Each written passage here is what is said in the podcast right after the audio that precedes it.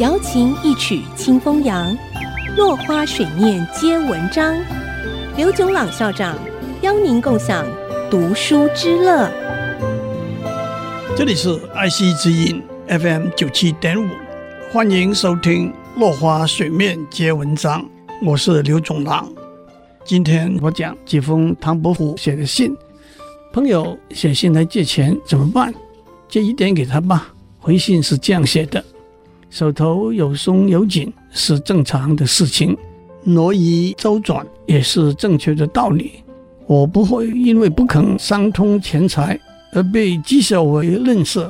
不过我的财力和您也是彼此彼此，无法能够如您所望，如数借给您。紧张若干奉上，只恐怕就像涓滴的水，轻微的尘埃，不够供您大手笔的使用。还希望您见谅。至于我的财力和您也是彼此彼此这句话，在信里头倒是用了一个比较偏僻的典故。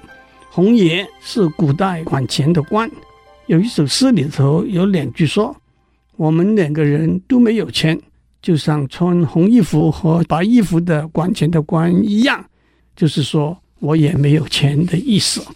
钱借了出去，迟迟没有归还。自然就得写信去要，可是没有钱还，也只好回信说 sorry。这两封信一来一往，该怎样写了？让我先讲两个大家都很熟悉的典故。第一个是战国时代，齐国公子孟尝君派他手底下的一个食客冯諼到他的封地薛去收债。冯諼问孟尝君，收了债之后要买些什么东西回来？孟尝君说。就买些我家里没有的东西吧。冯轩到了薛，假传命令说，孟尝君决定免收所有的债，就把债券都烧了。老百姓欢呼万岁。冯轩回到孟尝君那里，孟尝君问，你为什么这么快就回来？你替我买了些什么东西回来呢？冯轩说，您吩咐我买些您家里没有的东西，所以我就把债券都烧了，替您买了义。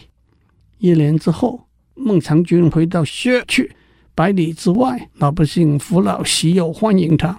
孟尝君跟冯諼说：“你替我买的义，我今天看到了，这就是焚卷释义的故事。”第二是庄周家里很穷，去找一个管理河道的小官去借米。这个小官说：“好的，等我收到老百姓的租税，我就借三百两银子给你，好吗？”庄周听了，很生气地说：“我来的时候，看见路上干涸的车侧，车侧是车轮碾过留下的痕迹，里头躺着一条鲫鱼。鲫鱼跟我说：‘我从东海来，快干死了，您可以给我一升或一斗的水救我的命吗？’我说可以，让我往南边去，游说吴国和越国的君王，引西江的水来救你好吗？”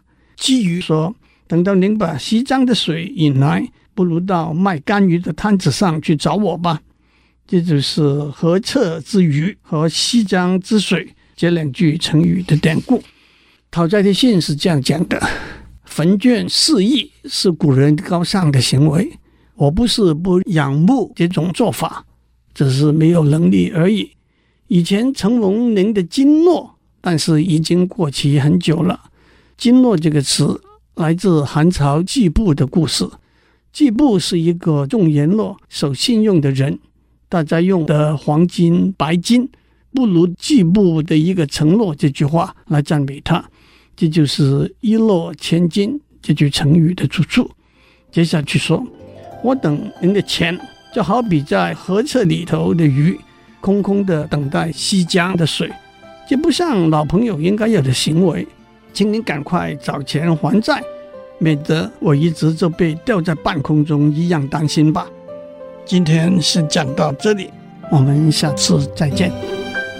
落花水面皆文章，联发科技真诚献上好礼，给每一颗跃动的智慧心灵。